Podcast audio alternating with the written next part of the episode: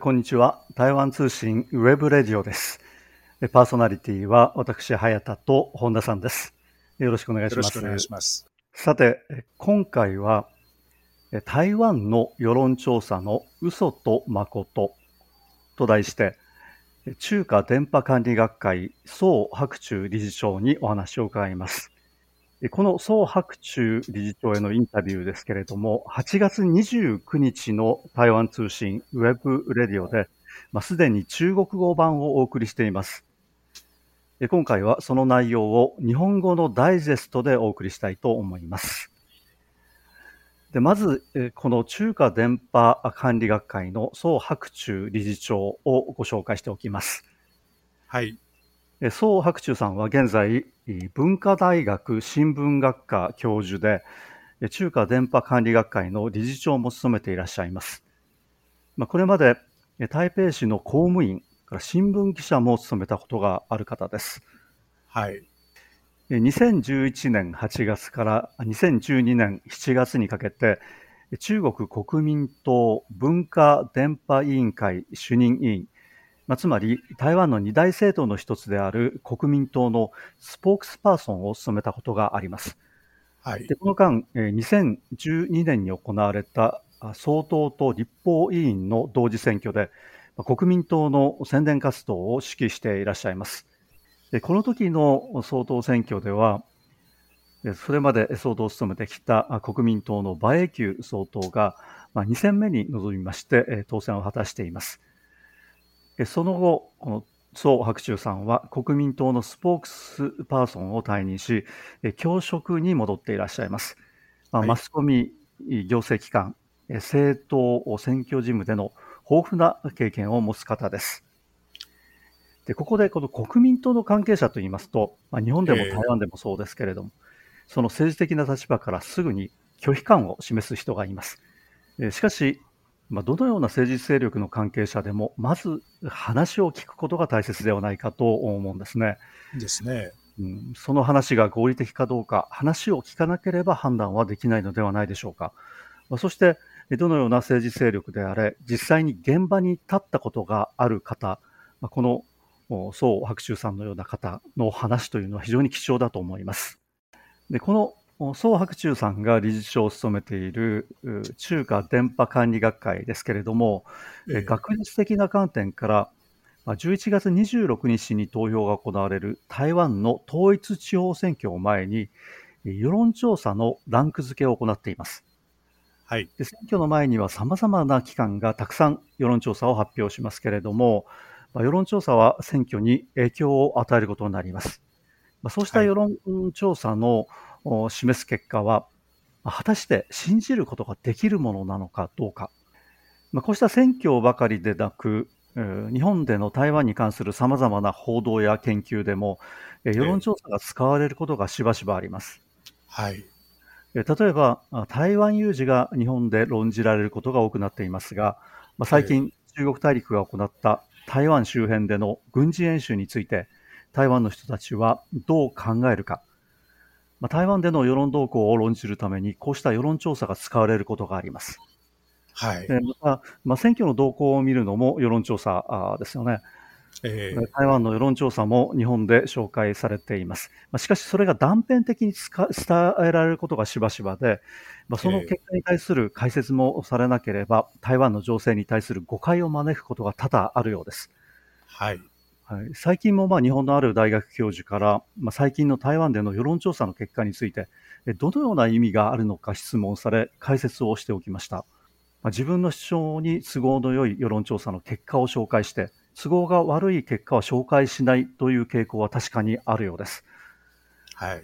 まあ、一方、台湾の人たちの間には、こうした世論調査は特定の政治勢力に有利なように操作が行われているため、信じることはできないという意見がこれは現在でも広く存在しています。はい、でそうした意見というのは本当にそうなのでしょうか？うんまあ、世論の動向を判断するためには、まあ、世論調査しかないわけですけれども、まあ、台湾での世論調査はどの程度の精度があるのか、まあ、あるいは信用すべき調査とそうでない調査をどういうふうに判断するのか。はい、えということで、この宋白中理事長にお話を聞きました。はい。えー、宋白中さんのインタビュー、えー、中国語で行われました。えー、そこで今日は、えー、宋教授のお話、えー、僕があの日本語で、えー、そのダイジェストをお伝えするという形で、えー、その内容を、えー、紹介してまいります。はい。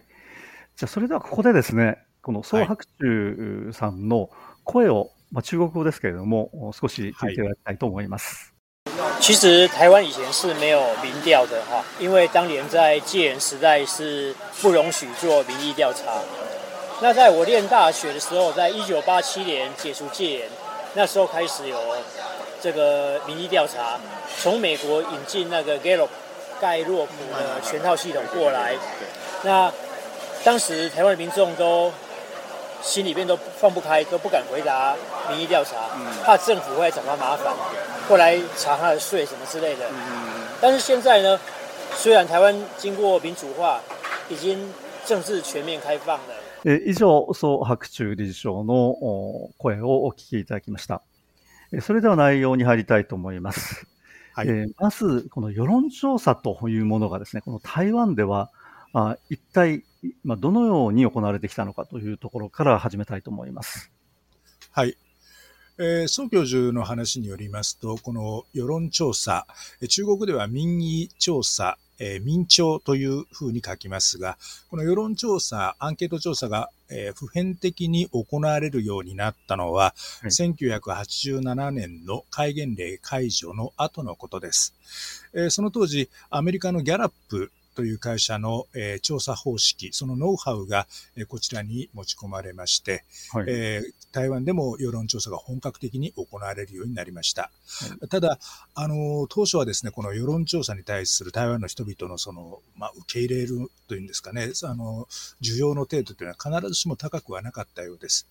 それはどうしてでしょうか？はい。それはですね、やはりその戒厳令という、あの、非常にその厳しい言論環境が長い間台湾の社会を支配していた。うん、まあ、実際にはその戒厳令の最後の方には、あの3%の戒厳令なんてこう冗談が言われるほど、うん、まあ、あまりその大きな社会的な束縛を感じることはなかったという人もいますが、いずれにしろその長期的にその政治的な言論の自由が制限を加えられてきたという、そういう環境のもと、やはりこう人々のその警戒心というのか、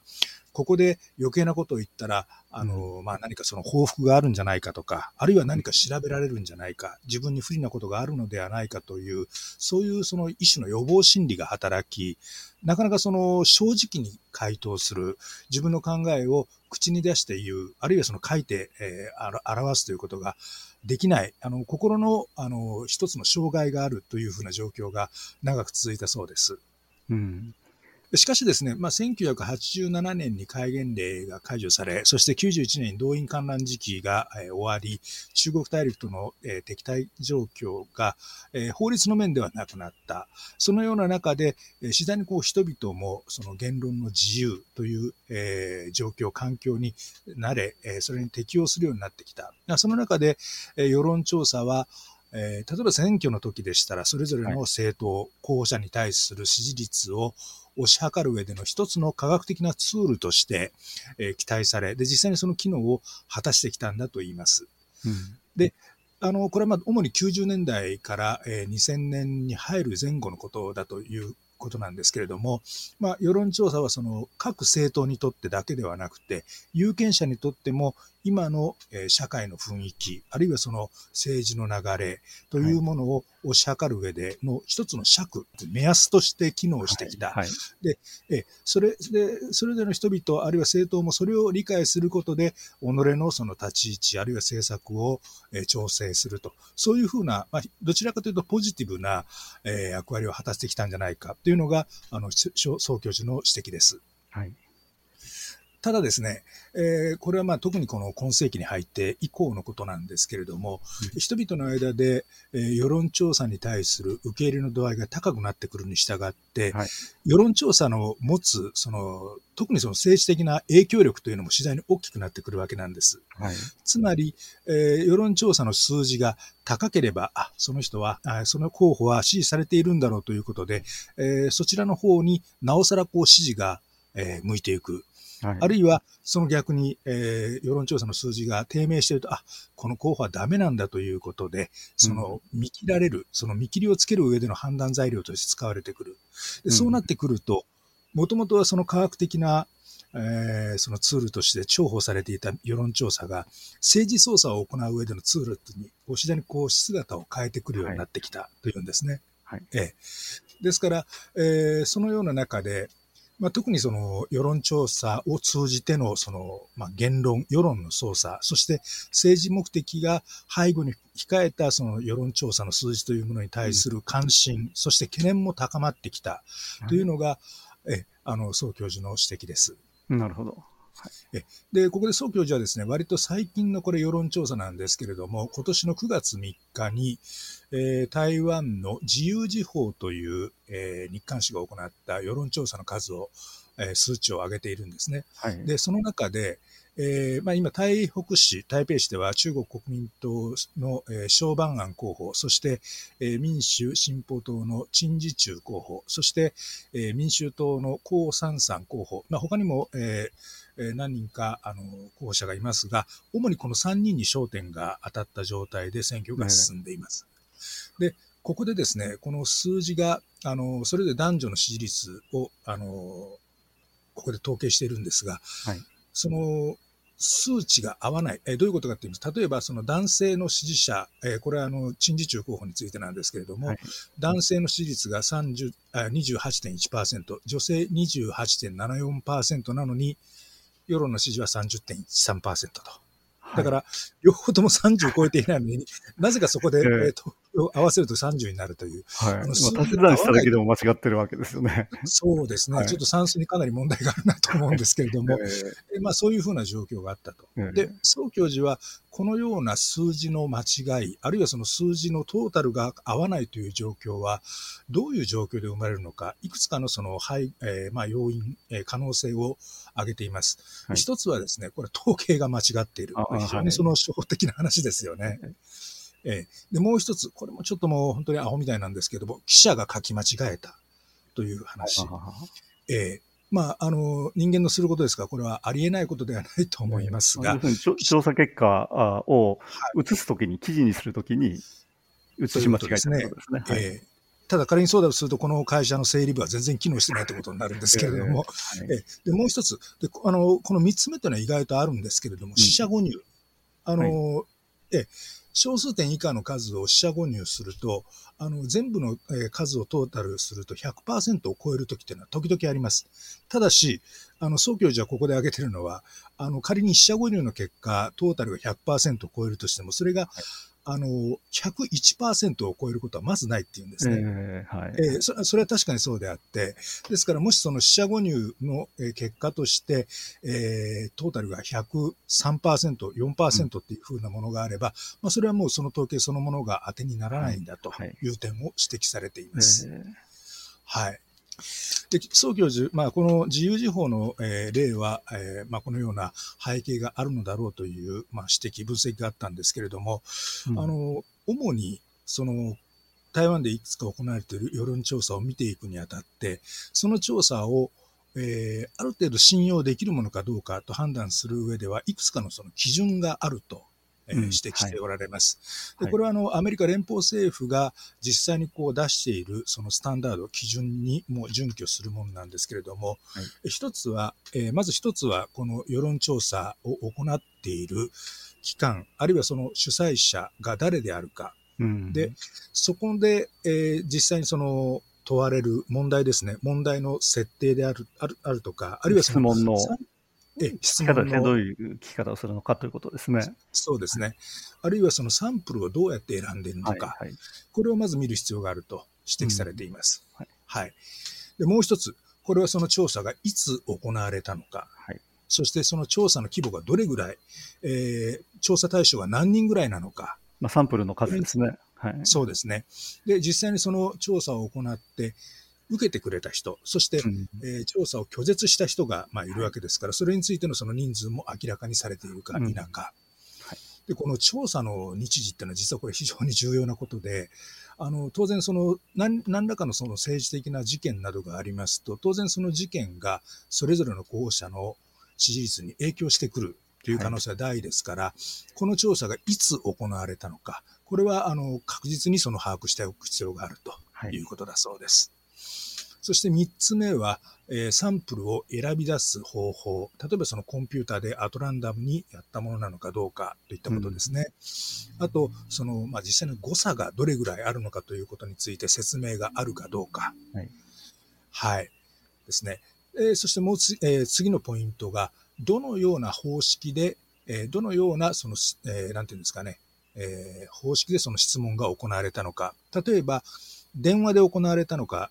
そうでないのか。うん、電話であっても、えー、家にある加入電話、固定電話だったのか、うん、ね。はい。えー、携帯電話であったのか。えというのは、あの、宋教授によりますと、仮にその、いわゆるその固定電話、お家の電話にかけた場合、あの、電話を受ける年齢層が高い年齢層に偏りがちであると。うん、で携帯電話になってくると、えー、仮にそれを取ってくれれば、まあ、年齢層については、あまりその偏りは見られない傾向があるようだと。はい、確かにそういう指摘は当たってると思います。うん、まあ、あの、はい、方法としては、あとは、まあ、よく見かけるのは、インターネットで行ったという。そういった調査方法もありますね。はい、それが何なのかということを、はい、はっきり、えー、その調査機関があ明らかにしているかどうかということですよね。そうですね、あのこれは台湾のメディアではないんですけれども、最近でも日本の、えー、大手新聞社の、えー、調査を見ていますと、あの携帯電話、固定電話がどれぐらいの比率かっていうのを書くような会社もありますので、これはかなりあの大きなポイントなんだろうというふうに感じます。はい、はい、でもう一つ、えー、のポイントなんですけれども、えー、調査を行ったすべてのえー、まあ、数字、えー、まあ、先ほどから出ています。何に対して行った男女の比率、年齢差を含めて、そのすべての数字がすべ、えー、公開されているかどうか、つまり、オリジナルの資料が、えー、公開されているかどうかという点ですね。はい、これにも注意が必要であると。はい。でそれからもう一つですね、あの、総先生に実はこれもとっても重要だっていうんですけれども、うん、まあ、説問、要するに問題、質問の仕方、はい、どのようなあの、あの、テーマで質問しているのか、その元の、えー、質問票がついているかどうか、これも、うん、えー、注意が必要であるというふうにおっしゃっています。はい。はい、誘導質問をしていないかどうかということですよね。ということですね。はい、これあの、例えばですね、あの、これ実際に宋宋教授実例挙げていますけれども、はい、えー、原子力発電所に賛成か否かという聞き方をする。直接そう聞いた場合、おそらく自分の感覚で、いや、賛成だ、反対だって出てくると思うんですけれども、その前に、えー、電力不足でクーラーが使えなくなったら困りますか？そこでまあイエス、ノーを問う。で、もし、えー、クーラーが使えなくなった場合、あなたは原発に反対ですか？賛成ですか？といったふうに、こう、その問題がどんどんこう積み重なってくると、はい、前のその設問の影響をどうしてもこう受けやすくなってくると。まあ、まさにその誘導ですよね。はいはい、そうなってくる可能性があるということで、この質問票の有無というのは実はとっても大事なんだというふうにおっしゃっています。うん、はいえー、あとですね、これは、あの、テクニカルの部分じゃないんですけれども、えー、その世論調査が信用するに値するか否かを判断するもう一つの基準として、うん、この調査を発表した団体あるいはメディア、政府機関がこれまでに調査を行ったことがあるかどうかということも一つの判断基準になるということです。はい。で、仮にですね、もしこれまでに世論調査を行った実績、前歴があるとすれば、その時々の、えー、数字とあるいは実際にその選挙の結果であり、何かをその付き合わせてみると、大体その調査がどれぐらいのその、まあ、精度を持っているかというのは判断できるだろうと。はい、で、そうでなくて、今回突然出てきた、今まで世論調査など発表したことないメディア、あるいはその機関が突然出てきて、数字を出した場合は、これはちょっとやや保留した方がいいのではないかと。何か別の目的があってその数字を出してきたんじゃないかと。その辺は保留が必要であると指摘されています。世論調査の、えー、世論操作の可能性があるということになりますよね。はい、そうですね。はい。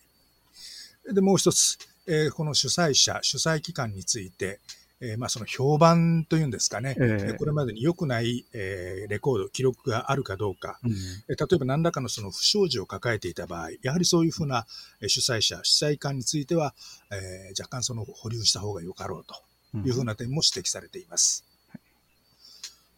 で、実際にですね、今まで、まあ、今のその、宋教授の、えー、お話をもとに、えー、これまで台湾で長期間、えーまあ、定点観測的に世論調査を行っている、えー、媒体であるとか、えー、組織を見ていますと、例えばその、えー、ケーブルテレビ放送局の TVBS、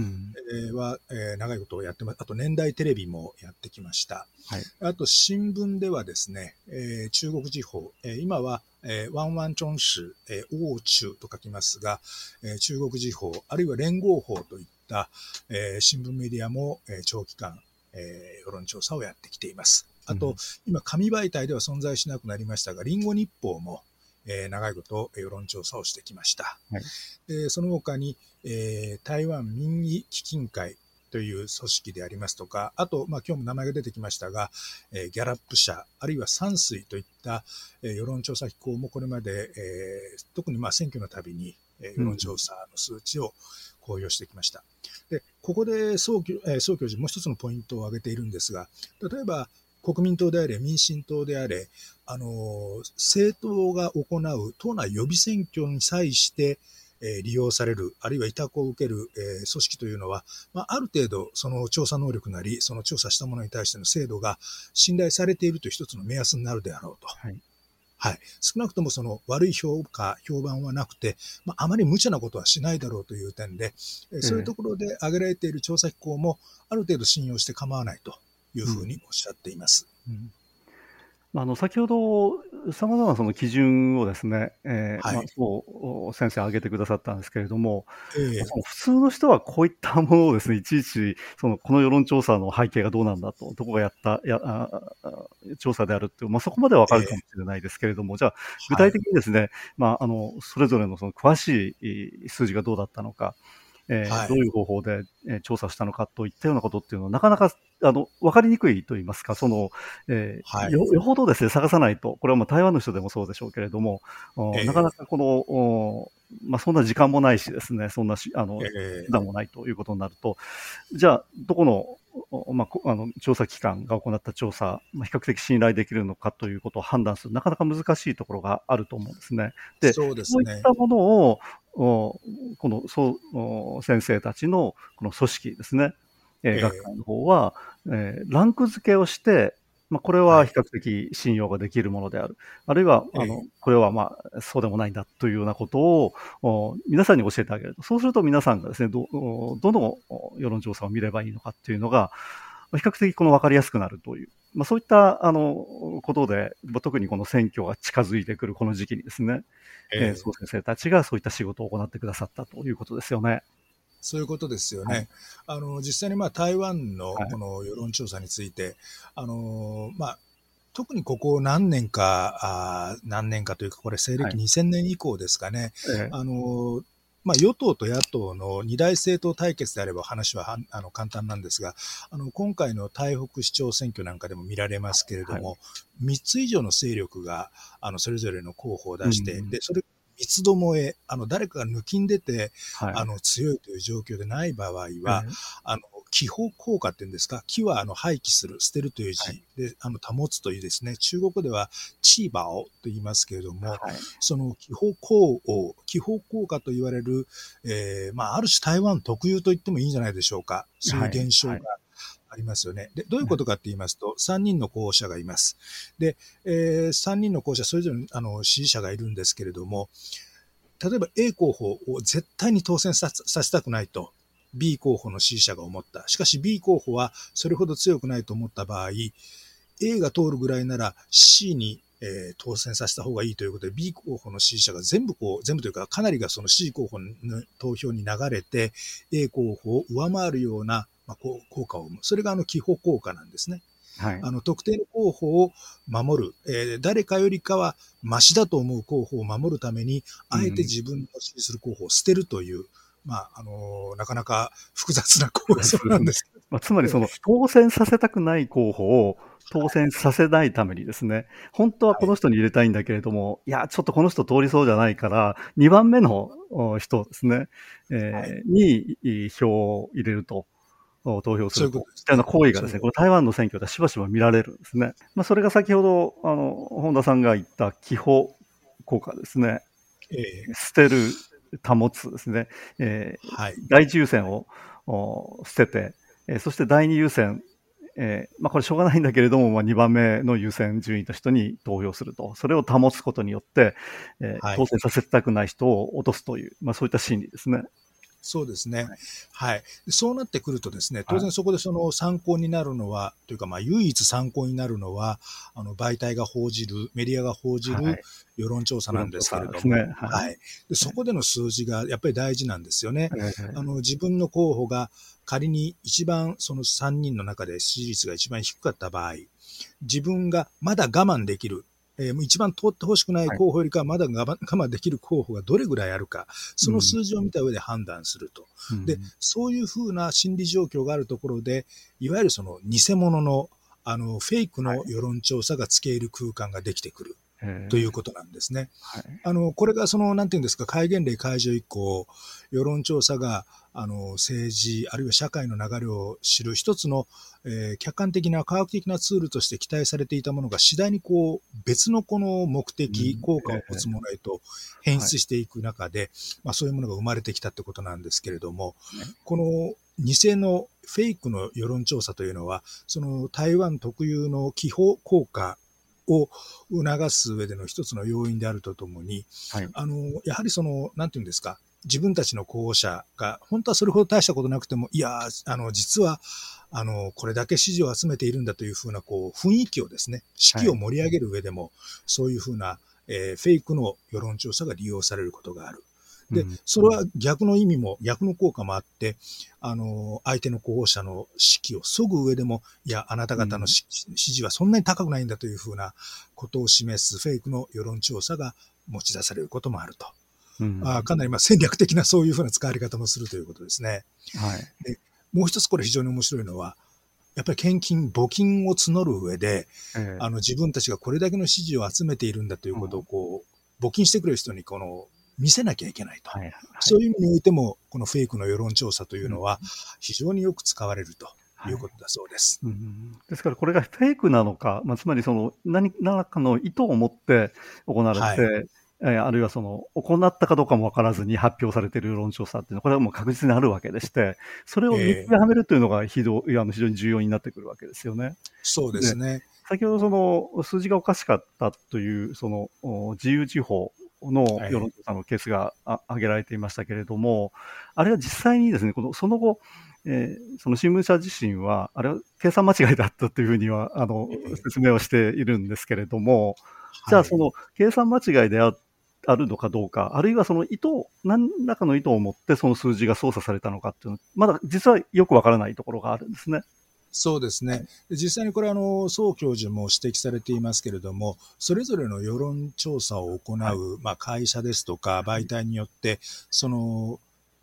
地合シャオイン、あの、ハウスエフェクトっていう、あのええ、効果があるんだそうです。まあ、言ってみれば、その媒体、あるいはその団体が支持する、あるいはシンパシーを抱く候補者や政党については、比較的高い支持率が出やすい。で、その反対についてはそうでないという、えーことなんですけれども、まあ、そういうふうな現象もありますので、まあ、それを踏まえた上で、その調査がどうやって行われているのか、どのような動機で、あるいはどのような設問で行われているのか、ええそれを見る。で、そのプロセスがですね、一つ一つのプロセスが透明であれば、透明であるほど、その調査は信じることはできるだろう。ただうん、総教授はそこで挙げておられるのは、調査を信じることができるイコール、その調査が正確であるというのはまた別の問題だっていうんですね。えで、あの、総教授、あの、透明であればあるほど、その、えー民民意調査、世論調査は、えー信じるに値するというふうにおっしゃってるんですが、ただ一つ重点 重要な点をそこで指摘されています。透明な調査イコール、必ずしも当たっている、正確であるとは限らない。ーうん。はい。これはあのもちろん設問の仕方にもよりますし、あの、アンケートを行った時期にもよる。で、総教授、ここでもう一つ大きな、あの、要因を挙げているんですけれども、これは中華民国の、えー総統、副総統選挙罷免法、および公職人員選挙罷免法の中で、はいあの、投票から10日以前ですね、えー10日前をもって、いかなる形であっても、あーその候補者に関する世論調査を発表してはいけない。はい、あるいはその引用してそれを述べることもできないというふうな、はい、あの法律があります、うん。これ罰則かなり重いんですよね、罰金が。そうなんですよね。えー、で、あの、10日間って一口に言いますけれども、10日間の間でいろんなことが発生します。で、台湾の場合、その、やはりその、まあ、社会が、その、なんていうんですか、これまあ小さいからっていうことはおかしいかもしれませんけど、うん、一つのその事件で社会が大きく揺れるってことが、まあ、珍しくありません、はい。これまでもありましたね、そういったケースは。ありましたね。まあ、特にその2004年に発生した総統選挙前日の、えー、まあ、銃撃事件ですか、といった非常にそのショッキングな事件があると、投票行為そのものがどういう影響を受けたのかっていうのが全くわからなくなってしまいます。はい。はい。しかもその間、えー、世論調査、アンケート調査の公公開が禁止されていますので、あのー、何が起こったのか全くわからない中で、あの、有権者は、まあ、放置された状態になるわけですね。うん、ですから、はい、あの、そこでの変化っていうのは、当然その公開できないですから、投票が終わった後に初めてこう分かるわけなんですけれども、はい、あの、必ずしもその世論調査が、あの、透明であるイコール、正確であるとは言えないっていう一つの要因として、この10日間、全くその何も、あの、公表できない真空状態になるという点を、総教授は挙げておられます。はい。まあ、この10日間ルールっていうのは、この台湾特有のルールかもしれませんね。はい、そうですよね。はいで、これがあるから、その世論調査が一体合ってたのか合ってなかったのかっていうのよくわからなくなってしまうという、まあそういったその問題点というのがあるんですけれども、はい、まあいずれにせよですね、その、えー、これが世論調査の結果が正確だったかどうかということについては、要するにその、はい、透明であるから正確だということは言えないけれども、透明でなければこれは正確だとは言えないと。はい。正確であるにはまず透明であるという条件が必要であると。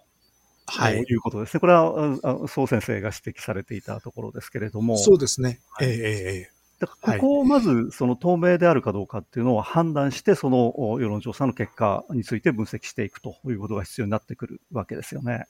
はい。えー、今月の26日に統一地方選挙、えー、台湾全域で行われますが、はい、まあ、今はもういろいろな媒体で、え世論調査の数字、え発表されています。うん、今日のあの、宋教授が指摘されたいくつかのポイントをですね、念頭に置いて、えその数字を、え眺めてみると、もしかすると今まで気がつかなかった点がいくつか見えてくるかもしれませんよね。そうですね。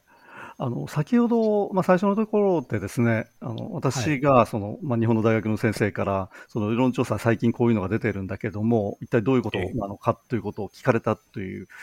ことを紹介したんですけれども、はい、そこの数字を見てですね、あれと思ったんですね。で、台湾で一般的にといいますか、先ほどその、宋先生が指摘されているように、比較的この信頼ができるだろうと、みんなが思っているですね、皆さんが思っている、その世論調査、の機関が行った世論調査の結果と、かなり違うものが日本で報道されているようなんですね。ああ、なるほど。はい。ここにはおそらくですね、この日本でそういったその台湾の世論調査やってますよというのをですね、えー、紹介し、で、えー、今台湾の世論の状況、まあ、特に選挙の状況ってどのようになっているかということを紹介するときに、えー、故意にそういった数字を選ぶという傾向があるんじゃないかと台湾の一般的にその認められている世論調査の、まあ、皆さんが大体そうだろうと思っている、調査の結果と違うものが報道されてですね、いや、実はこっちの勢力じゃなくて、もう一つのこっちの、えー、政治勢力、まあ、政党の方が有利なんだよということをですね、うん、日本側に伝えたいという意識。つまり、はい、台湾での現実を歪めて伝えるということに世論調査が使われるということもあるようなんですね。うんで、日本の皆さんが、じゃあその、そういった世論調査がありますよということを、まあ、日本の、まあ、報道などでですね、知るときに、それがどういう、先ほど、あの、宋先生がおっしゃったような条件に合った透明なものなのかどうかということを、おそらく判断するのが非常に難しいですよね。確かにそうですね。あの、これはもう日本の方だけでなくて、はい、あの、中国語の媒体を見ているものとしても、すべての世論調査が、あの、はい、今、先ほど宋先生が指摘された、いくつかの詳細な点が、あの、明るみにされているわけでは必ずしもないんですよね。ですから、まあ、例えばそのどっかのメディアが、えー、なんとか民意基金会とかそういう、えー、団体の調査を、えー、引用したとすれば、あの、これも非常に初歩的なことなんですけど、じゃあその引用した民意基金会であるとか、えー、なんとか組織のウェブサイトを探して、そこで、あの、紹介されているオリジナルの数字を、あの、探し出す。あの、そういうことをやっぱりしないとなかなか、あの、ものは見えてこない時っていうのはありますよね。ですね。まあ、ただ、ええその、もう一般の方って言いますか、まあ、中国語がわからない方、あ,、はいあるいは、まあ、そんな時間もないというような方々がですね、そこまで調べるっていうのは難しいですね。いや普通、台湾の普通の方もそこまでしている方ってのは多分ほとんどいらっしゃらないと思うんですよね。ないと思うんですね。ええですから、まあ、そういった数字が出てきたときに、これがどうなのかということを判断するのは、実はなかなか難しいということがあります。えーはいですからそ、それをもって台湾の政治状況を解説されたとすれば、やはりちょっと疑ってかかるといいますか、で最初は、ええーこの数字本当なのかということを疑って、じゃあそれがどういう機関がどのような方法で行った世論調査なのかというのを、はい。ちょっとですね、見てみる必要はありそうですよね。そうですね。はい。うんですから、まあ、あの、これ一番ですね、えーまあ最終的に正確かどうかということに関しては、やはりあの、いろんな世論調査がたくさんありますね、台湾には。はい。それを、おまあ、比較してみると、おはい。いうことによって、まあ、大体の傾向が分かってくると、あまりにも外れているものを省いて、えーはいで、えーまあ、非常に多くの世論調査の結果がこのような結果になっているということになれば、まあ、大体こういうことなんだろうというふうなですね、判断はできるんですけれども、はい。まあ、それをその、まあ、日本の方は外国人としてそれを行うということはなかなかですね、難しいということで、えーうんこのあたりですね、台湾政治を見るときにまあ注意をしていただき,、えーいただきたいなというふうに思います。まあ、つまりですね、この日本の人が、その、まあ、日本でですね、例えば報道を行うときに、勝手にこの自分の都合が良い調査結果だけを採用して紹介する。まあ、これは禁物ですよね。えーうんただし、こういったことが行われているということは、あーまあ、皆さん聞いていらっしゃる、うんこの番組を聞いていらっしゃる方、頭の中に置いておいていただきたいなというふうに思います。はい。まあ、そういった意味でも今日ご紹介しました、あー宋白中さんのお話というのは非常に参考になるのではないかと思います。はい。えーそれではこの辺りで、えーお別れしたいと思います。えーこの時間、パーソナリティは私、早田と本田さんでした。えーそれではさようなら。さようなら。台湾通信 webradio でした。